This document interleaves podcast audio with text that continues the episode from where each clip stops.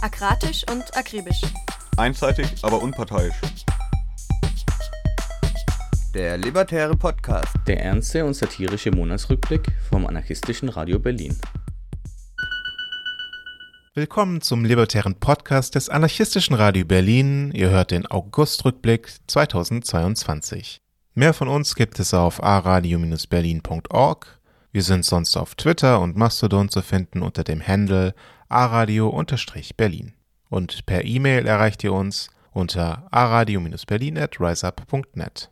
Bevor ihr hört, was hier jetzt die nächste Stunde los ist, holen wir kurz alle unsere Kalender raus. Zwecks Terminabsprache. Und zwar könnt ihr uns live im Radio hören am 21. September um 21 Uhr auf 88,4 MHz in Berlin und 90,7 MHz in Potsdam und per Livestream auf fr-bb.org. Und am 15. Oktober feiern wir das zehnjährige Jubiläum des A-Radio Berlin. Ja, uns gibt's dann schon eine Dekade und da das nur die erste von vielen ist, wollen wir das feiern. Und zwar in Live und in Farbe in der Köpi in Berlin.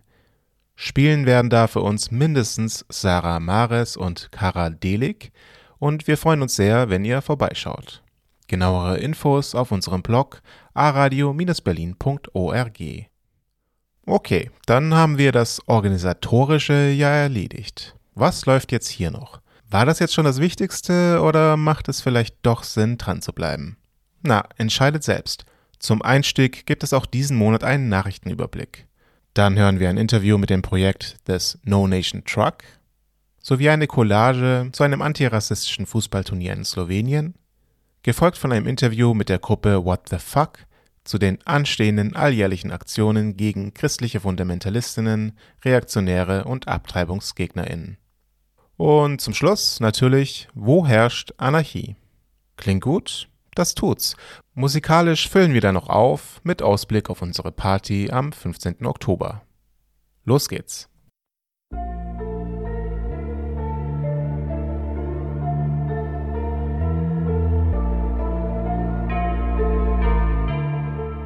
Nachdem in den ersten Augusttagen bereits vier Menschen von deutschen Polizisten ermordet wurden, scheint sich bei den zuständigen Behörden einzig die PR-Abteilung zum Handeln aufgefordert zu fühlen. Berlin. Triggerwarnung. Konstante rassistische Polizeigewalt am Sonntag, dem 21. August 2022, kam es im Frangelkiez in Berlin gegen 18 Uhr zu einem weiteren Polizeiübergriff. Eine Person of Color wurde von der Polizei kontrolliert. Er verweigerte das Anlegen von Handschellen aufgrund einer schweren Handverletzung, woraufhin er mit Gewalt zu Boden gebracht wurde. Die Hände auf dem Rücken, ein Knie im Nacken, ein Knie auf den Beinen. Er schrie vor Schmerzen, woraufhin mehrere Passantinnen das Vorgehen der Polizei lautstark kritisierten. Die Polizisten verloren die Nerven. Einer zog seine Dienstwaffe, ein weiterer seinen Taser. Die kontrollierte Person schrie weiter vor Schmerzen und verlor schließlich das Bewusstsein. Ein Rettungswagen brachte ihn in eine Klinik. Hoffnung auf bessere Zeiten gibt uns einzig die Vernetzungsarbeit und die Menschen, die anfangen, sich zu organisieren, die sich in ihren Städten gegen die Bullen und deren Präsenz wehren.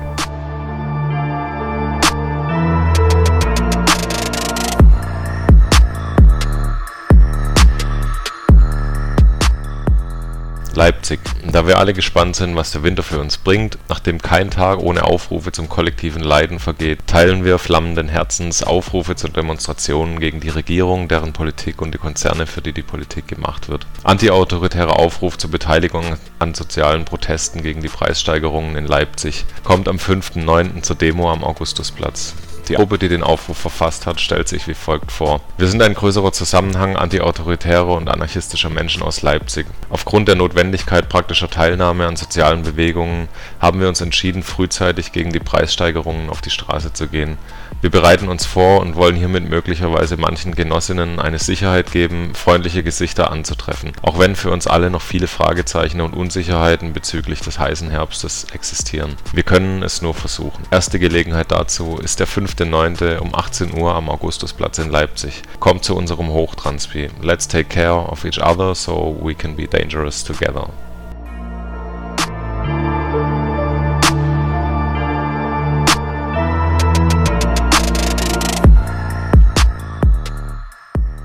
So-called United Kingdom. Wie wir unterschiedlichen Medien entnehmen konnten, nimmt in Großbritannien gerade eine Kampagne Fahrt auf, die versucht, Energiekundinnen zu einem kollektiven und massenhaften Nichtbezahlen der Energiekosten aufzurufen. What is Don't Pay? Millionen von uns werden sich diesen Winter ihre Energierechnungen nicht leisten können. Das dürfen wir nicht zulassen. Don't Pay existiert, um uns alle zusammenzubringen, unsere Hebelwirkung aufzubauen und uns zu wehren. Wir bauen unsere Stärke aus, indem wir für einen Nichtzahlungsstreik mobilisieren. Das bedeutet, alle zusammenzubringen, die dieses manipulierte System herausfordern wollen. Wir vernetzen sie mit anderen in ihrer Nähe und bauen das gemeinsam auf, Straße für Straße, Siedlung für Siedlung und Stadt für Stadt wenn eine Million Menschen versprechen, ihre Energierechnungen nicht mehr zu bezahlen, rufen wir den Streik aus. Wir werden die Regierung, die Marktregulierungsbehörde und die Energieunternehmen zwingen, an einen Tisch zu kommen und gemeinsam mit uns zu verhandeln. Die Idee erscheint interessant, aber irgendwie haben wir das auch schon mal gehört. Nein, auch nicht, an einen Tisch zu kommen und gemeinsam zu verhandeln?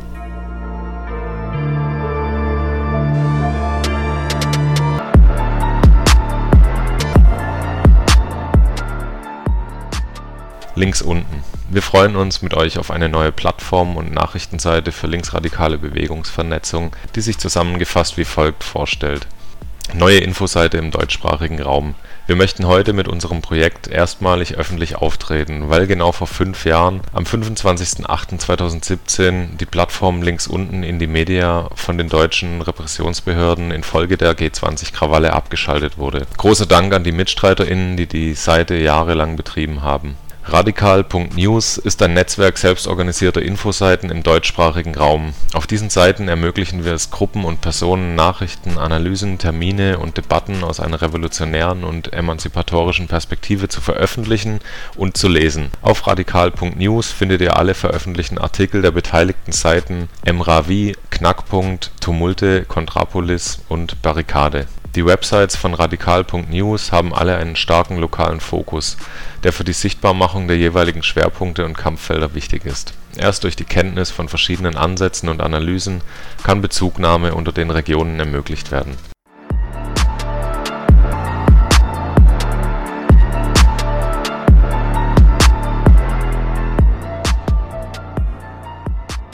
Neapel Leider müssen wir zum wiederholten Mal zur Solidarität mit Andreas Krebs aufrufen und zitieren hierfür vom Blog Criminals for Freedom. Solidaritätsaufruf für Andreas Krebs Andreas sitzt seit mehreren Jahren in Neapel in Italien im Knast. Davor saß er einen Großteil seines Lebens in verschiedenen JVAs in der gesamten BRD. Mittlerweile sitzt er in Isolationshaft mit Dauerüberwachung. Während seiner Haftzeit zeigte sich Andreas stets solidarisch mit anderen Gefangenen, veröffentlichte seine Haftbedingungen und kämpfte gegen das Knastsystem. Gesundheitlich und mental geht es ihm sehr schlecht. Sein Zustand hat sich in den letzten Monaten drastisch verschlechtert. Er ist auf Unterstützung von außen angewiesen, schreibt ihm Briefe, spendet Geld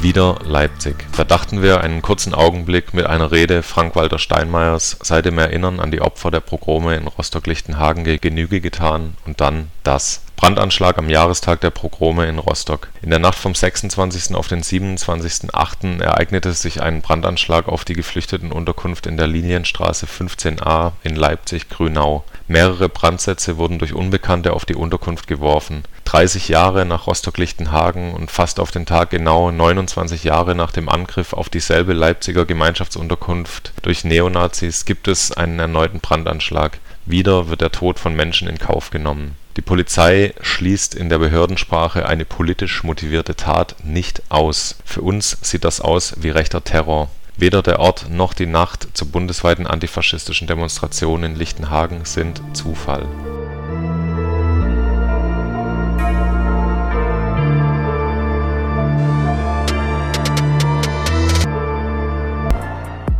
Hamburg dass die europäischen Klimaaktivistinnen sich mittlerweile explizit gegen Neokolonialismus aussprechen und sich mit den Kämpfen dagegen auseinandersetzen und Ansätze im antikolonialen Kampf im sogenannten globalen Süden suchen, ist ausdrücklich zu begrüßen und zeigt hoffentlich in die richtige Richtung. Erneute Blockaden gegen Flüssiggasterminals Zwischen dem 9. und 15. August hatte eine Gruppe von Klimaaktivistinnen das Zufahrtstor des Kunstdüngerherstellers Yara in Brunsbüttel in Schleswig-Holstein blockiert, einem der Gasgroßverbraucher in Deutschland. Freitag legte Ende Gelände nach und besetzte die Baustelle für das geplante Flüssiggasterminal in Wilhelmshaven in Niedersachsen. Höhepunkt der Aktionswoche waren Blockaden in Hamburg am Samstag. Etwa 2000 Aktivistinnen blockierten zentrale Schienen und Straßenverbindungen im Hamburger Hafen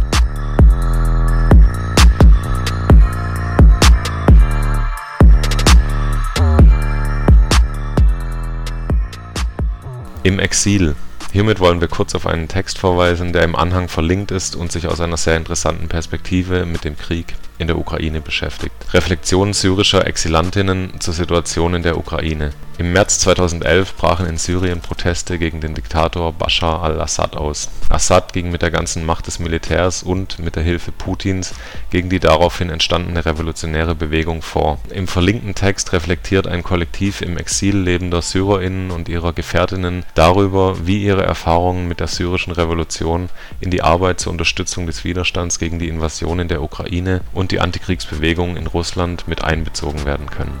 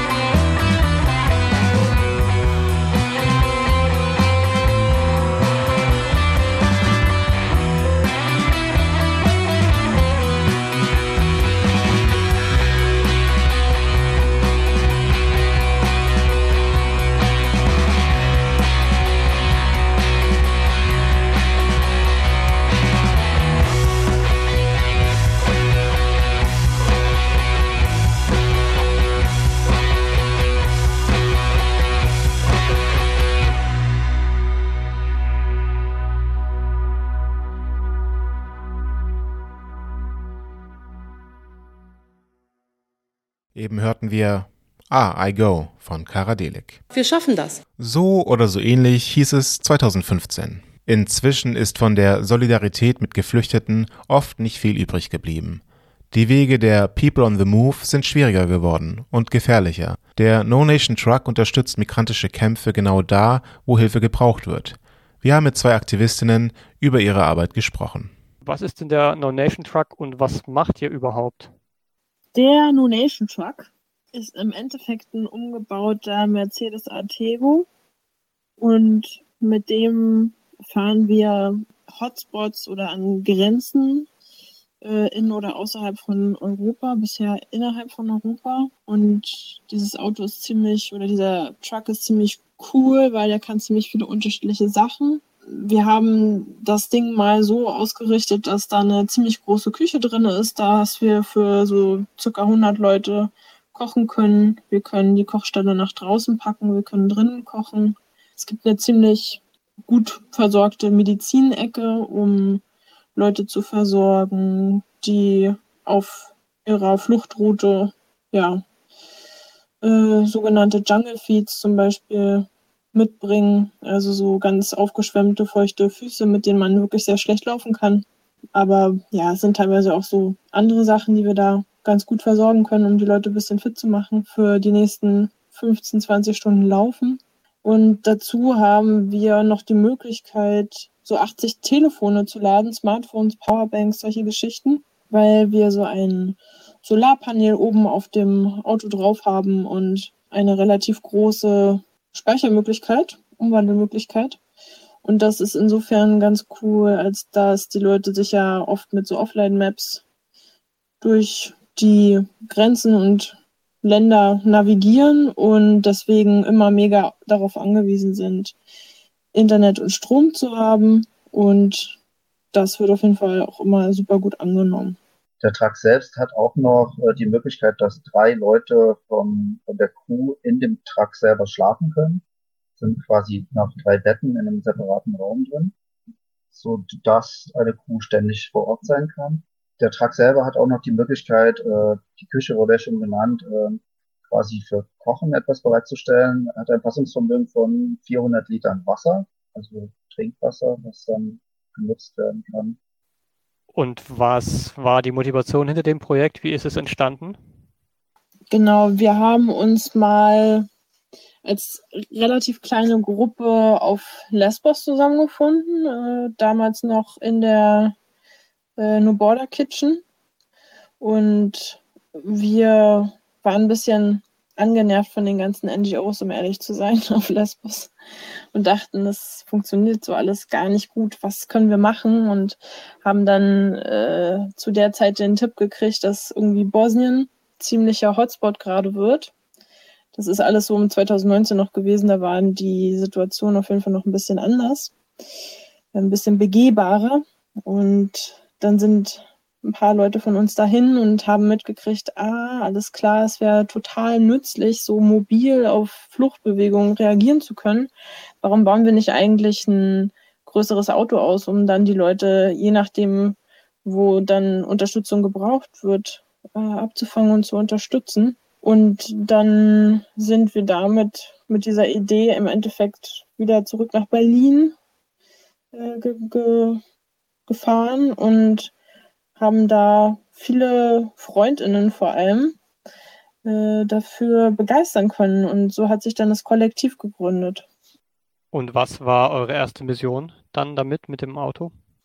Also die erste Tour, die wir gefahren sind, ich mag das Wort Mission echt nicht so gerne, weil es so missionarisch klingt, äh, was absolut nicht unser Anspruch ist. Die erste Tour, die wir gefahren sind, ähm, war Richtung Calais, Nordfrankreich, Ärmelkanal. Und wir sind da damals hin, das war, also damals, hört sich so lange an, aber es ist 2021 gewesen. Äh, da zu der Zeit war das Problem dort, dass die Struktur an sich oder die, die Unterstützungsstrukturen im ja, im Fluchtbereich da eigentlich ziemlich gesättigt sind, aber da war ja gerade Corona so groß, deswegen sind da mehrere Gruppen weggebrochen, weil die Leute da nicht mehr hin konnten oder ja nach Hause reisen mussten.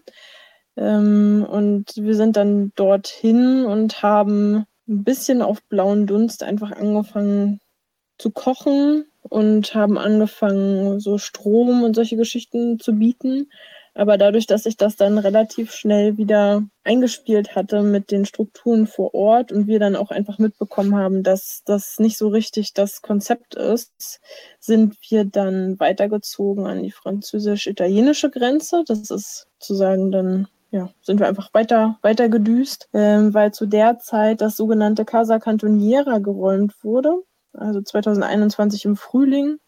Das ist ein besetztes Haus gewesen, das es dort seit an der französisch-italienischen Grenze seit einiger Zeit gab. Und das ist so ziemlich die einzige äh, ernstzunehmende Struktur für Geflüchtete gewesen, ja, während sie die Alpen überqueren im Endeffekt.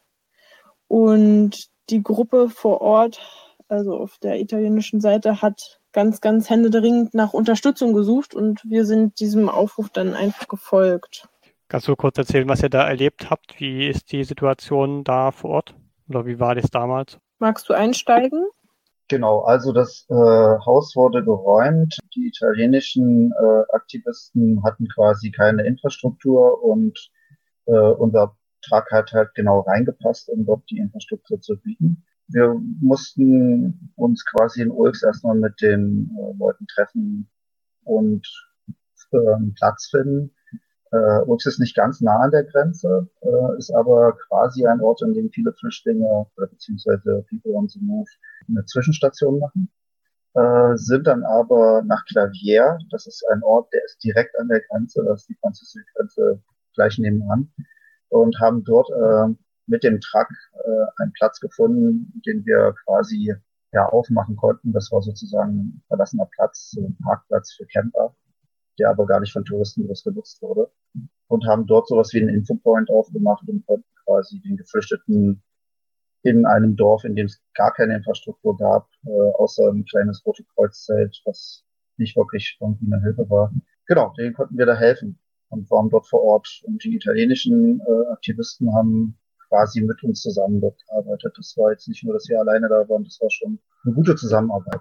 Also wir sind da mit dem, mit dem Truck, wie Marco schon gesagt hatte, äh, haben wir da ein, im Endeffekt ein, ein Stück Wald besetzt auf 1200 Metern in den französisch-italienischen Alpen. Das Stück lag zur Hälfte auf Italien, zur Hälfte in Frankreich und die Idee war es, genau diesen, so einen Infopoint aufzumachen.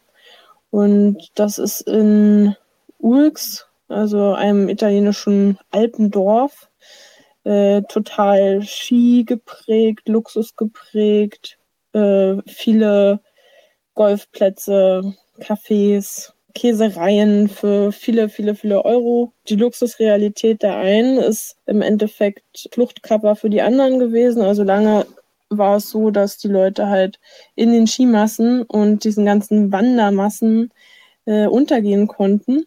Das ist jetzt während Corona auf jeden Fall so ein bisschen weggebrochen. Es wird jetzt langsam wieder mehr. Genau, ähm, vielleicht noch kurz, äh, nicht Ulk, sondern Klavier heißt der Ort. Ihr seid dann auch mit dem LKW auch an die Grenze zur Ukraine gefahren, oder? Wie habt ihr die Situation da erlebt?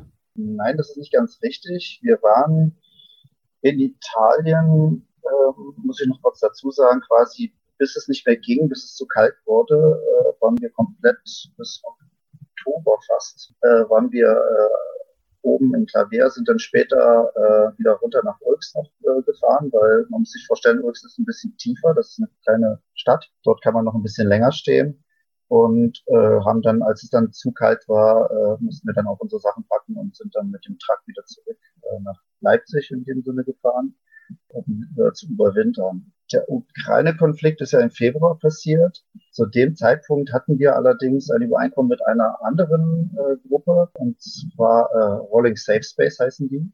Und die haben quasi unseren Truck gehabt, äh, in der Zeit, in der wir ihn nicht nutzen konnten, da unser Truck äh, nicht für den Winter ausgelegt ist.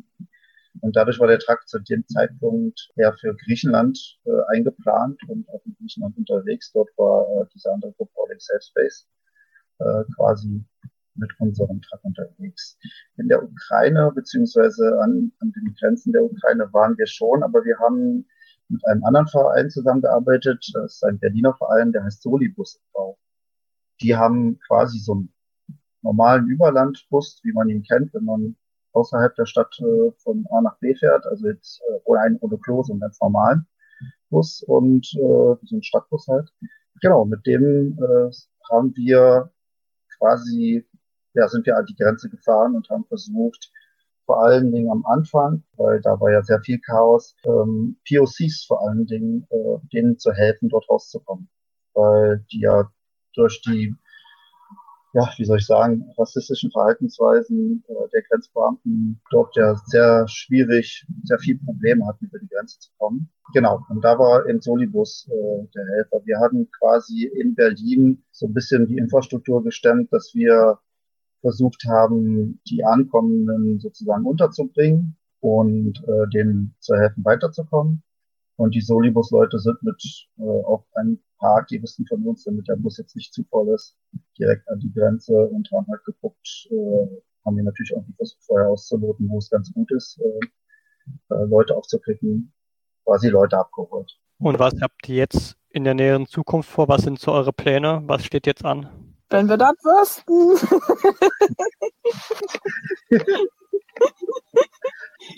nähere Zukunft ist jetzt gerade so, dass unsere Tour in der, an der französisch-italienischen Grenze ja noch läuft. Glücklicherweise wurde da auch äh, wieder erfolgreich besetzt. Das heißt, wenn alles gut läuft, dann sind wir mit Winter- oder Herbstende, Wintereinbruch in den Alpen da nicht mehr präsent vor Ort, was natürlich bombastisch wäre für die Struktur dort und für die Leute dort. Ja, und wir sind dann in der Tat auf der Suche oder gucken, wie sich die Situation an den Grenzen entwickeln und schauen dann, wo wir mit dem Truck demnächst wieder hinfahren können. Äh, genau, dazu würde ich noch kurz äh, ergänzen, dass quasi äh, dort, wo der Truck jetzt ist, äh, wieder zum Glück für alle Aktivisten und Flüchtenden ein Haus besetzt wurde und das auch erfolgreich noch nicht geräumt wurde, also noch erfolgreich besteht. Und deswegen wir hoffentlich da auch bald nicht mehr mit dem Truck so vonnöten sind. Aber zurzeit sind wir da noch nötig. Die Aktivisten vor Ort haben quasi dafür gestimmt, dass wir noch da sind und äh, dort auch mit aushelfen. Aber hoffentlich äh, wird es bald dort wieder eine autarke Hilfsstruktur geben, die ohne den Truck zurechtkommt. Könnt ihr vielleicht noch kurz was dazu sagen, wo man Infos zu eurem Projekt findet und wie man euch unterstützen kann? Ihr findet uns auf Twitter, Instagram, YouTube, Facebook diese ganzen Sachen einfach nur Nation Truck. Wir haben auch eine E-Mail-Adresse, an die ihr einfach schreiben könnt. Wir haben ein, eine Website, also das ist nicht schwer. Einfach nur Nation Truck eingeben und da sind wir. Und wie ihr uns unterstützen könnt, ja, also ganz klassisch mit Kohle auf jeden Fall. Äh, lieber noch mit ja, Human Power im Endeffekt. Also wir brauchen immer Leute, die im Endeffekt auch auf die Touren mitfahren. Am besten mit ein bisschen Know-how. Ja, ich glaube, das ist so das, was wir brauchen. Mehr Infos über den No Nation Truck und das Projekt findet ihr unter nonationtruck.org.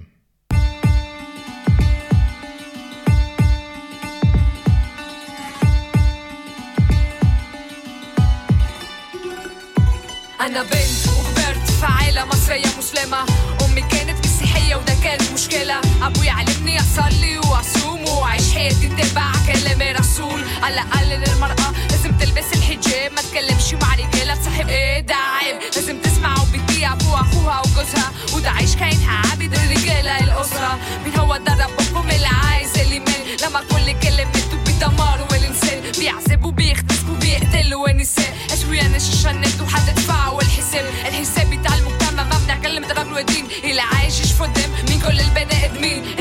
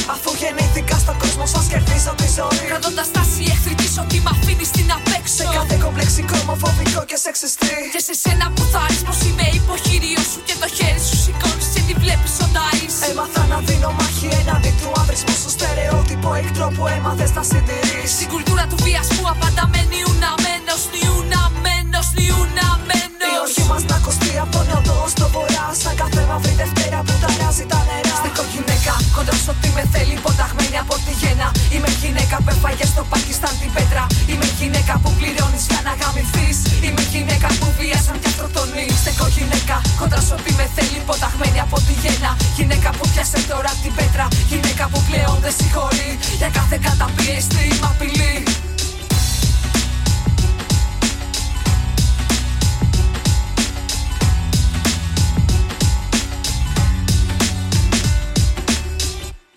Wir hörten einen Track von Sarah Mares. Weitere Infos in den Show Notes.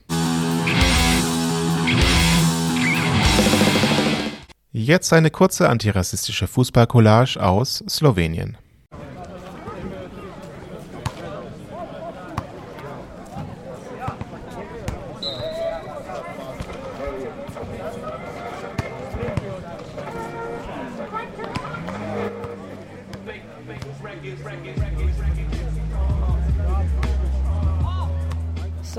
Das is ist unser achtes antirassistisches Fußballturnier. Wir organisieren es zweimal im Jahr. Einmal in Ljubljana, einmal in Sagoya.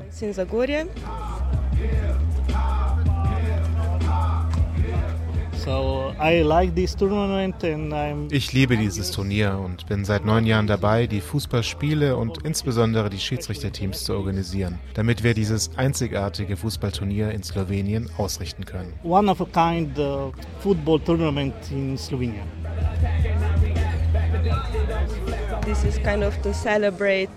Wir wollen damit unsere Prinzipien feiern, aber auf nette, spaßige Art, dass wir es genießen und entspannen können. Man kann hier Fußball spielen, aber auch an anderen Aktivitäten teilnehmen. Es gibt eine Kinderecke. children's corners and everybody is of course welcome to Natürlich sind alle eingeladen teilzunehmen. Jedes Jahr sind verschiedene Teams am Start, die Sache unterstützen. Und so ist es einfach dieser wunderbare Tag im Jahr. beautiful day of the year.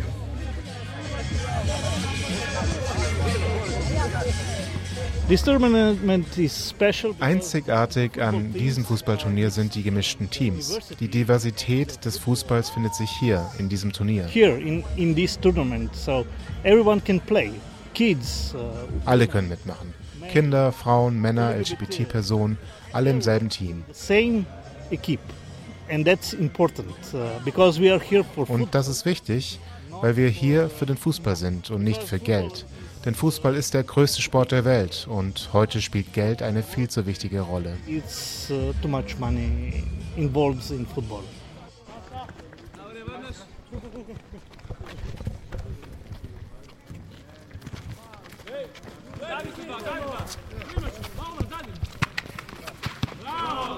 I, I can say that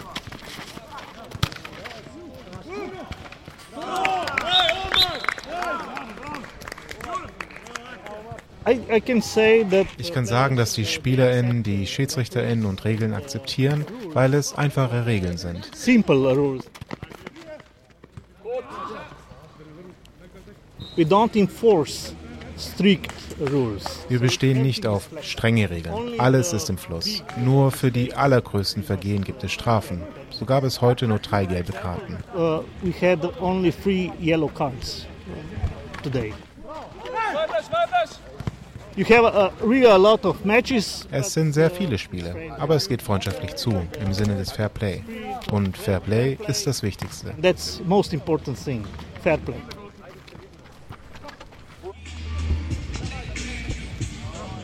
Ich finde es super interessant, was auf den T-Shirts steht und versuche das zu checken, weil hier alle möglichen Leute wirklich so proper Trikots tragen, auf denen irgendwelche Sachen stehen. Also.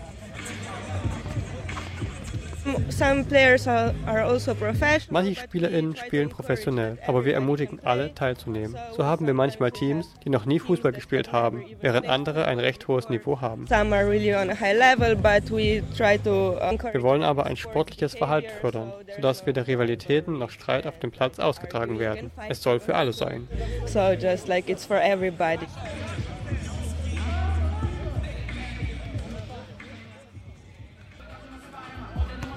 Finde die Stimmung voll schön. Also wir stehen hier vor so einem ziemlich schönen Haus mit so Säulen und schnörkeligen Verzierungen und da führen so Treppenstufen hoch. Und tatsächlich gibt es sogar Pokale, drei Stück. Bronze, Silber, Gold. Ampak um, zagotovo smo na brcnemu rasizmu izjemno ponosni, da je to turnir, kjer homofobija, transfobija, rasizem in kakršnikoli nacionalizmi nimajo prostora. Tretje mesto so tokrat osvojili naši stari znanci, bratje antinacionale!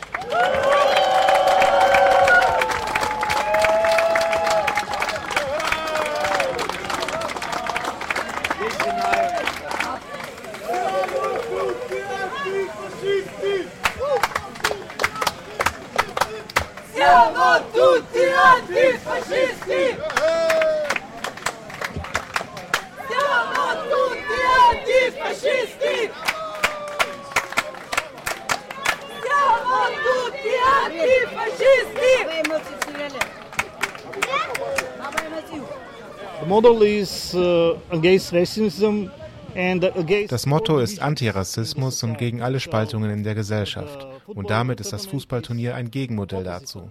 Alle sind eingeladen, alle können spielen. Also lasst uns kicken. So let's play football.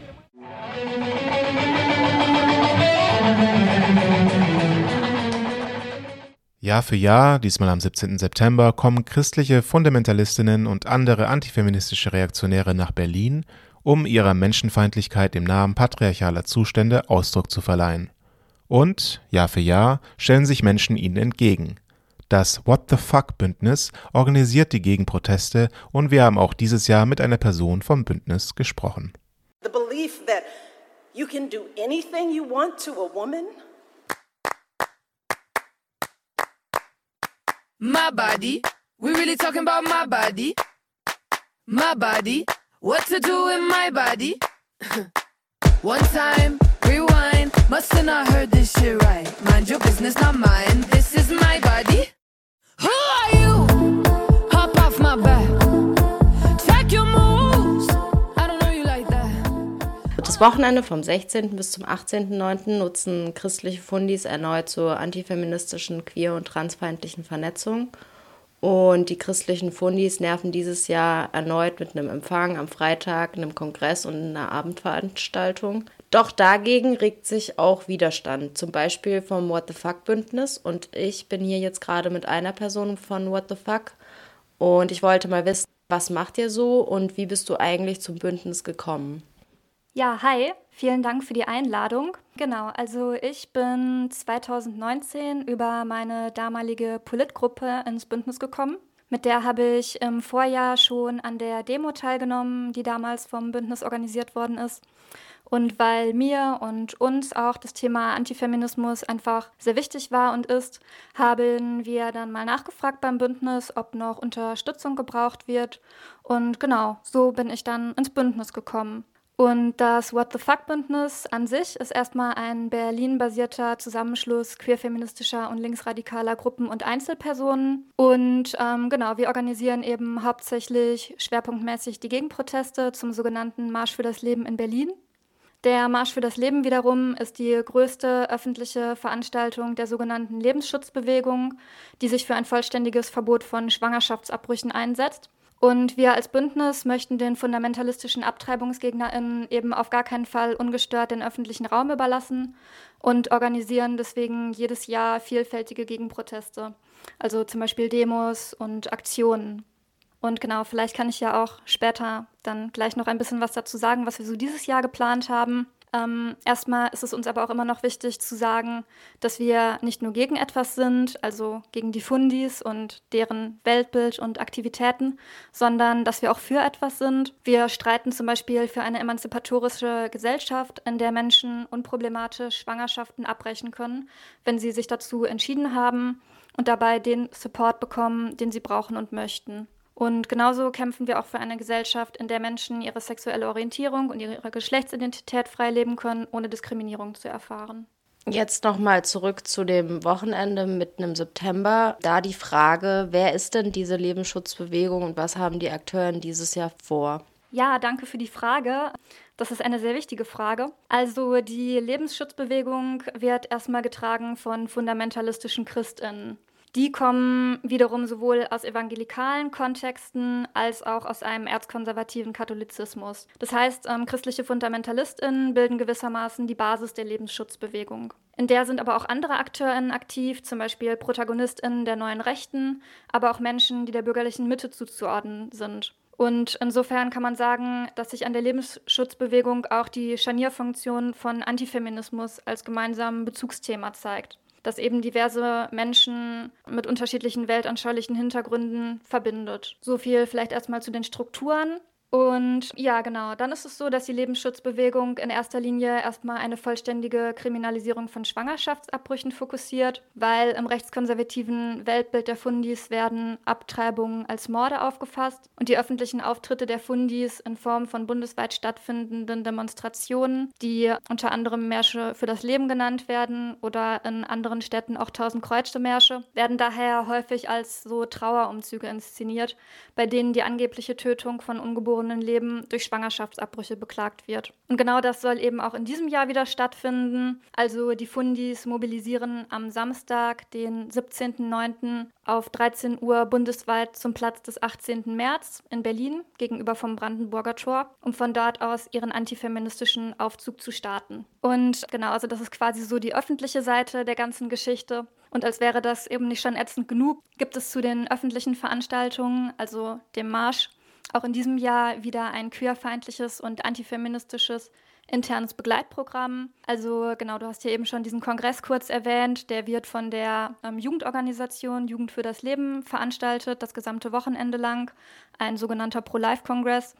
Und im Nachgang an den Trauermarsch trifft sich dann am Samstag, den 17.09. abends auch noch das Demo für alle Forum. Dazu vielleicht kurz zur Erklärung. Also die Initiative Demo für alle hat auch einen evangelikalen Hintergrund, also einen christlichen fundamentalistischen.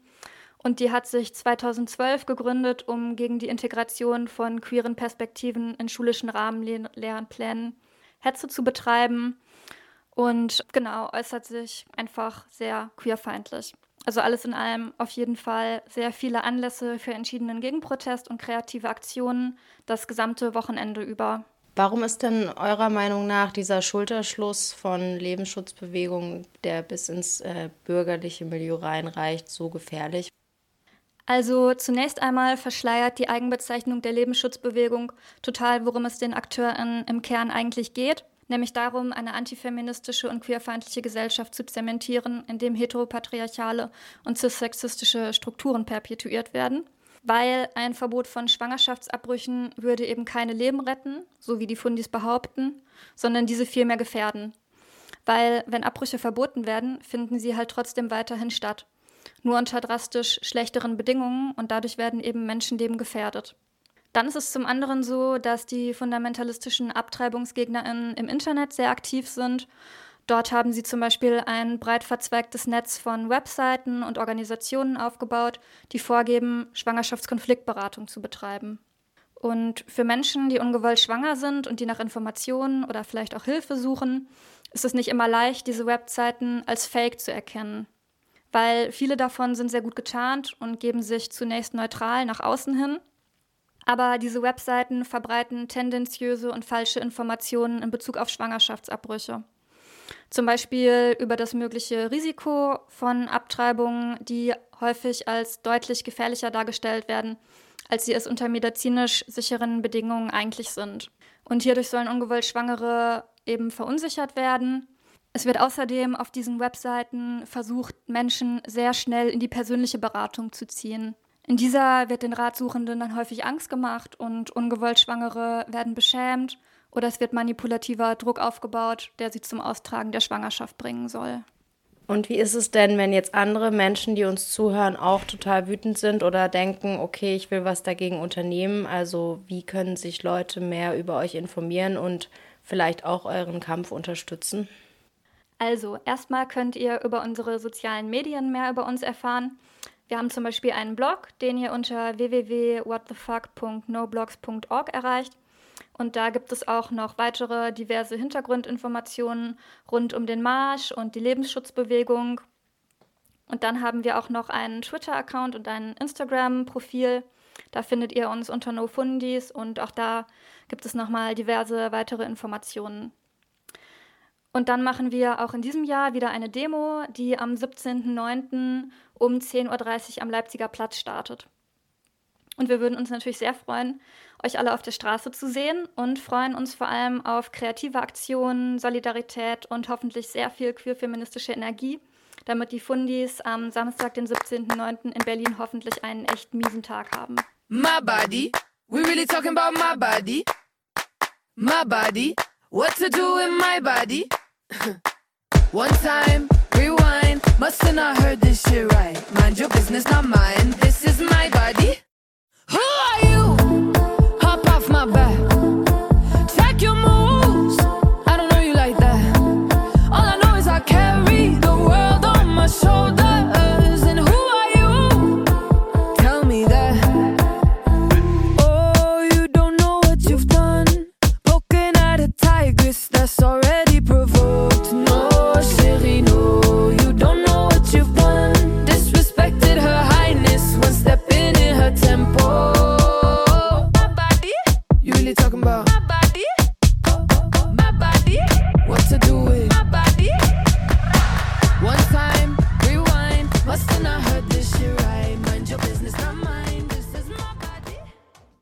Mehr Infos unter whatthefuck.noblogs.org.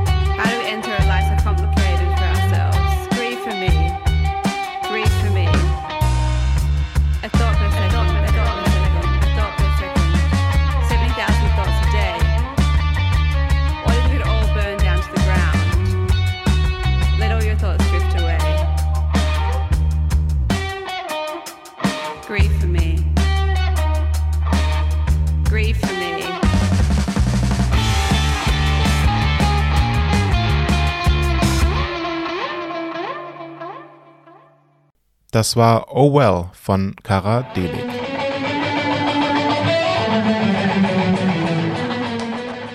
Ach ja, vielleicht wusstet ihr bisher noch nicht. Der Fall ist Du erledigt. bist hier nicht der Captain. Das ist hier keiner. Hier herrscht Anarchie. Hallo und willkommen. Es ist wieder Zeit für unsere allmonatliche Presseschau der anderen Art. Die Anarchie, die schläft nie. Und deswegen legen wir auch gleich los mit einem neuen Projekt der Schweizer Wochenzeitung WOTS, nämlich deren Zoo, eine Art Online-Glosse. Und wer tummelt sich im Zoo herum? Mona Molotow, kommentierfreudige Möwe mit zündenden Einwürfen, Lonely Lurker, einsamer Herumstreuner mit launigen Beobachtungen, Qualle Aurelia, die sich verständnisvoll in andere Köpfe hineinfühlt, sowie unser Oberleguan, der am liebsten doziert. Schließlich meine Wenigkeit, Julie Schilf, eine Meisterin der Ausgewogenheit, dass sie beim SRF noch neidisch werden. Das klingt spannend, aber warum die ganzen Tiernamen?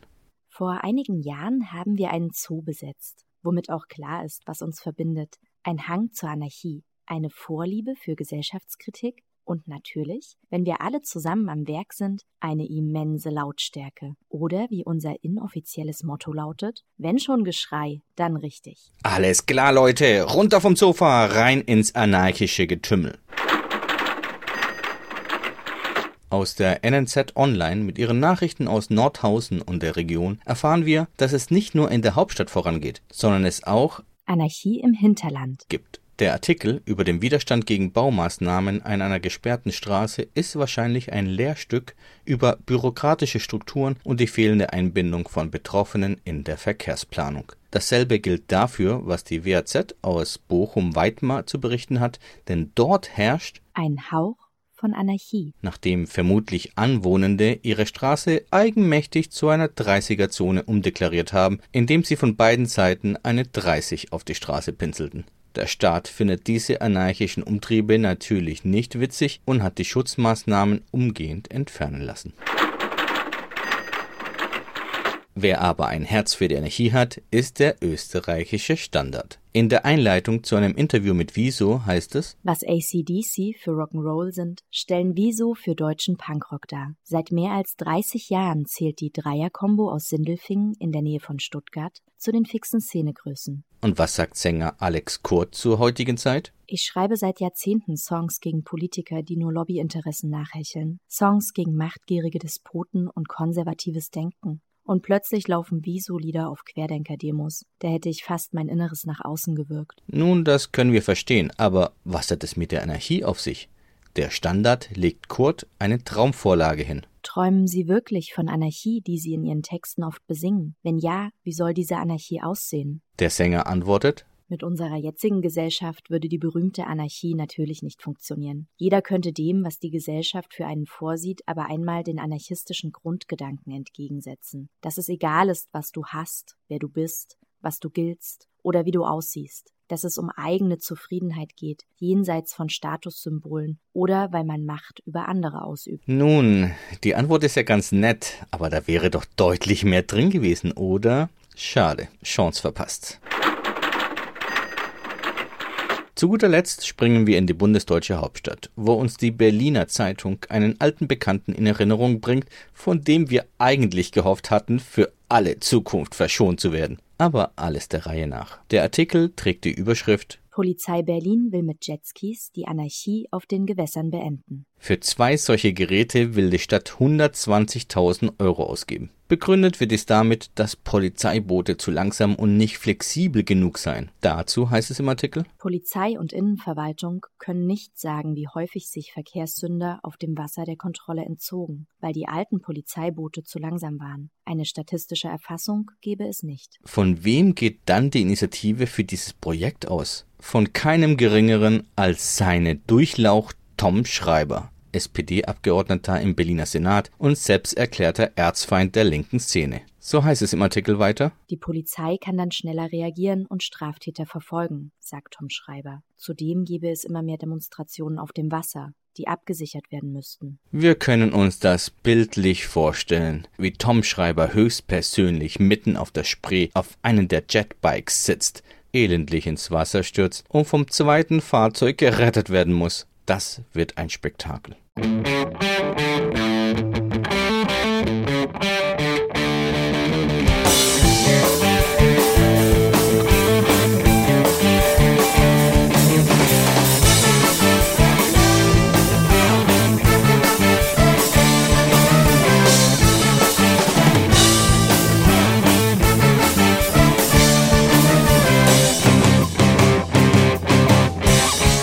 Das war's für diesen Monat.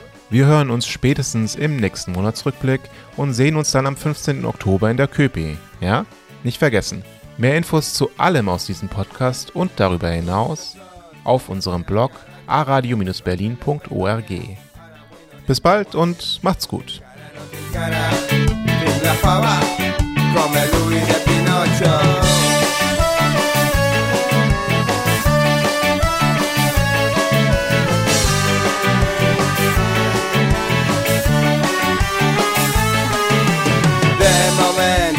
Està ple de gent, em puja per les parets, onades de xoc contra el vent.